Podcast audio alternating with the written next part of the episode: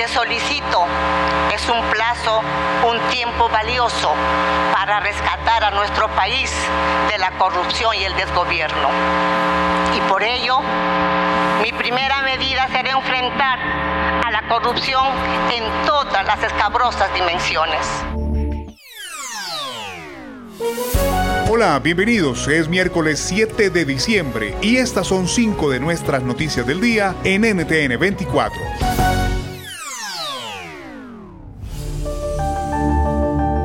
Escuchaban a Dina Boluarte, quien hace pocas horas asumió como presidenta interina de Perú. Quien fuera la vicepresidenta del país tomó el cargo en relevo del destituido Pedro Castillo y deberá conducir a la nación sudamericana por la transición. Pero, ¿qué pasó con Pedro Castillo? El profesor rural convertido en mandatario terminó apartado del cargo por el Congreso por una mayoría de 101 votos a favor ha sido aprobada la resolución que declara la vacancia de la presidencia de la República por, la causal prevista en el inciso 2 del artículo 113 de la Constitución Política del Perú. Era la tercera vez que se adelantaba un proceso de destitución en su contra. El más reciente fue por incapacidad moral tras varios escándalos de corrupción que involucraron a colaboradores cercanos de Castillo e incluso a familiares. En un torpe intento desesperado por anclarse al poder, Castillo intentó horas antes de su destitución disolver el Parlamento. Tomamos la decisión de establecer un gobierno de excepción a cuyo efecto se dictan las siguientes medidas. Disolver temporalmente el Congreso de la República e instaurar un gobierno de emergencia excepcional. La medida aceleró la moción de vacancia, no contó con el respaldo de militares, grupos civiles y ni siquiera de partidos del mandatario. Así reaccionó en NTN 24 quien fuera embajador del gobierno peruano ante la Organización de Estados Americanos. Estábamos caminando muy bien y el grupo de alto nivel de la OEA había propuesto un proceso de diálogo y una tregua para que podamos seguir encontrando el camino de la paz y de la gobernabilidad. Pero si Pedro Castillo decide dar un golpe de Estado como ha hecho, se ha colocado fuera de la ley y en consecuencia se ha convertido en un dictador. La pregunta que surge ahora es cómo luce el futuro de un país cuya institucionalidad ha estado marcada por el caos desde al menos cinco años. El análisis en voz de Ana Neira, abogada constitucionalista y ex ministra de Justicia todo va a depender también de la actitud que, que asuman entre ellos, de cuál sea su forma de, de, de conexidad, de vinculación. ¿no? Es una actitud constructiva, esto puede pasar, pero hay que tener en cuenta también que el Congreso, por sí solo, sin presión del gobierno, ha sacado algunas leyes bastante discutibles, ha efectivamente retrocedido en algunas reformas eh, importantes, como reformas del transporte o reformas educativas. Eh, entonces, mucha de la población quería más bien que todo el mundo se fuera y que hubiera eventualmente nuevas autoridades tanto en el gobierno como en el Congreso. ¿no? Habrá que ver qué sostenibilidad tiene eso, eh, dependiendo también de las medidas que adopte, qué gabinete conforme, habrá que ver si es realmente el ancha base que, ha anunciado o si es una cuestión más bien partidaria. Creo que de eso va a depender mucho de, que ella misma pueda permanecer en el cargo y, claro, el destino que finalmente tenga su conexión con el, con el Congreso y las políticas que pueda implementar en su, gobierno. ¿no?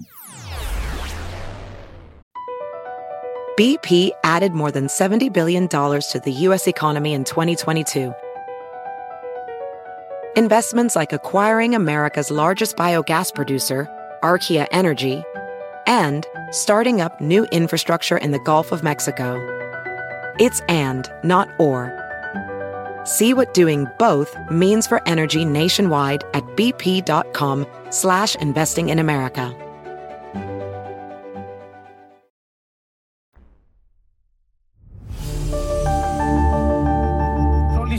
Se revisen los casos de inocentes detenidos arbitrariamente, pues ellos son padres, hermanos, primos, sobrinos, amigos, etc., quienes en muchos casos son los que llevan el sustento a sus hogares y no es justo estén pagando cárcel por delitos de los cuales no existen pruebas ni evidencias reales en su contra.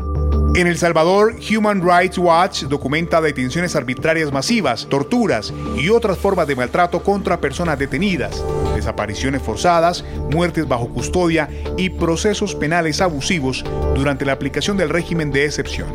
Lo hacen en su último informe que relata el transcurrir de estos meses que Nayib Bukele ha aplicado su estrategia de mano dura contra las pandillas. Conversamos sobre los hallazgos con Juan Papier, investigador senior de esta ONG en las Américas.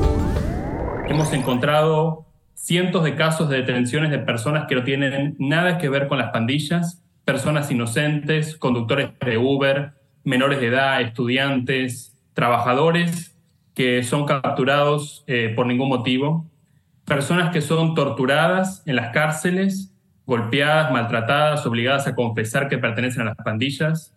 90 personas han muerto bajo custodia y las autoridades no han hecho nada para dar respuesta a los familiares de estas personas que han fallecido.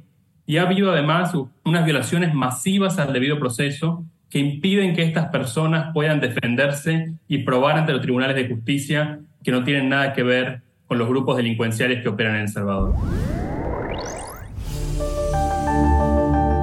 En Argentina, el futuro de la vicepresidenta Cristina Fernández de Kirchner, tras la sentencia de seis años de prisión por corrupción en el caso Vialidad, podría ser leído en clave política dependiendo de los resultados de las próximas elecciones presidenciales. Lo cuenta Damián Nabot, editor en jefe de la sección política en el diario La Nación.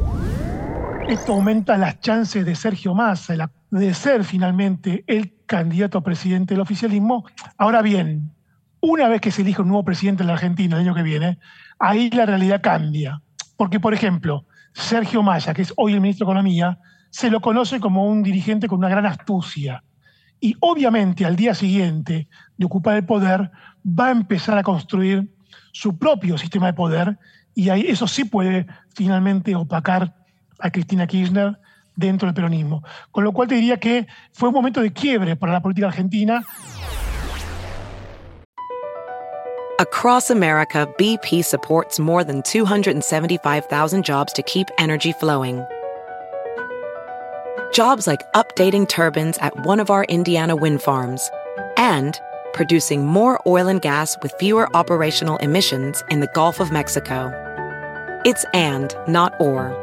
See what doing both means for energy nationwide at bp.com slash investing in America.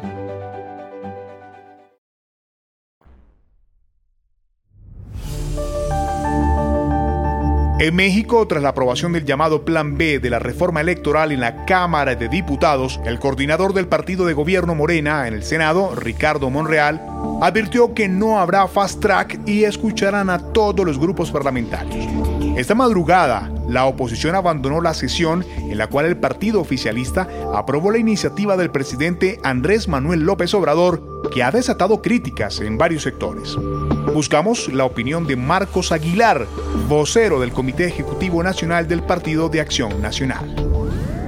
Son cuatro leyes, la Ley General de Instituciones y Procedimientos Electorales, la Ley General de Partidos Políticos, la Ley General de Comunicación Social y la Ley General de Responsabilidades Administrativas, y ahí tocaron varios puntos que tienen como objetivo debilitar o reducir las fortalezas que tiene el Instituto Nacional Electoral. Obliga también esta reforma a los diputados eh, que buscan reelegirse a separarse del cargo, se modifica el calendario electoral para compactar los procesos electorales, se eliminan dos salas regionales que no entraron en funciones anteriormente y una sala especializada del Tribunal Electoral del Poder Judicial de la Federación. Al cierre, el presidente de Ucrania, Volodymyr Zelensky, fue nombrado personalidad del año 2022 por la revista Time. El reconocimiento es por haber encarnado la resistencia de su país a la invasión rusa. También se le rindió homenaje en esta edición al llamado Espíritu de Ucrania. Zelensky también ha recibido un idéntico reconocimiento por parte del Financial Times.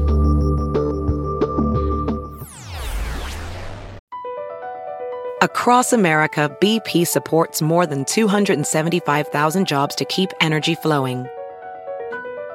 Jobs like building grid scale solar energy in Ohio and producing gas with fewer operational emissions in Texas. It's and, not or. See what doing both means for energy nationwide at bp.com slash investing in America.